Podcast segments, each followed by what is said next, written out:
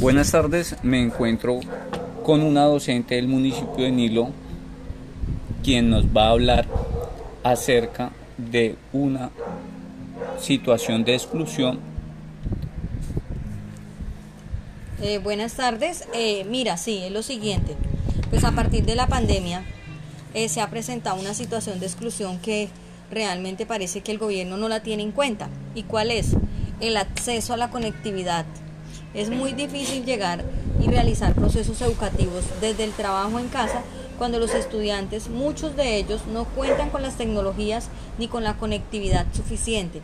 Entonces, ¿por qué se, por qué se considera como exclusión? Porque sinceramente los estudiantes están siendo abandonados, no están siendo tenidos en cuenta. Se cree que con una política de que el estudiante reciba o tenga acceso a partir de unas guías es suficiente cuando realmente no lo es. Entonces considero que es oportuno que el gobierno cree unas políticas realmente inclusivas donde les dé la oportunidad a todos por igual de acceder al conocimiento, de que los docentes puedan llegar a cada uno de sus estudiantes sin, sin importar el lugar donde se encuentren. Entonces, esa es básicamente la situación. Sin embargo, hay otros factores que nos afectan, ¿no? Pero pues pienso que a partir de la situación de pandemia es, el, es lo más evidente.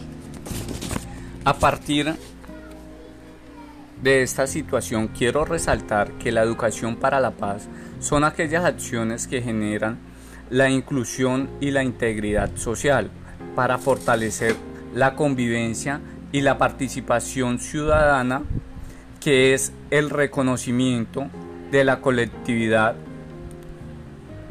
igualdad y equidad social.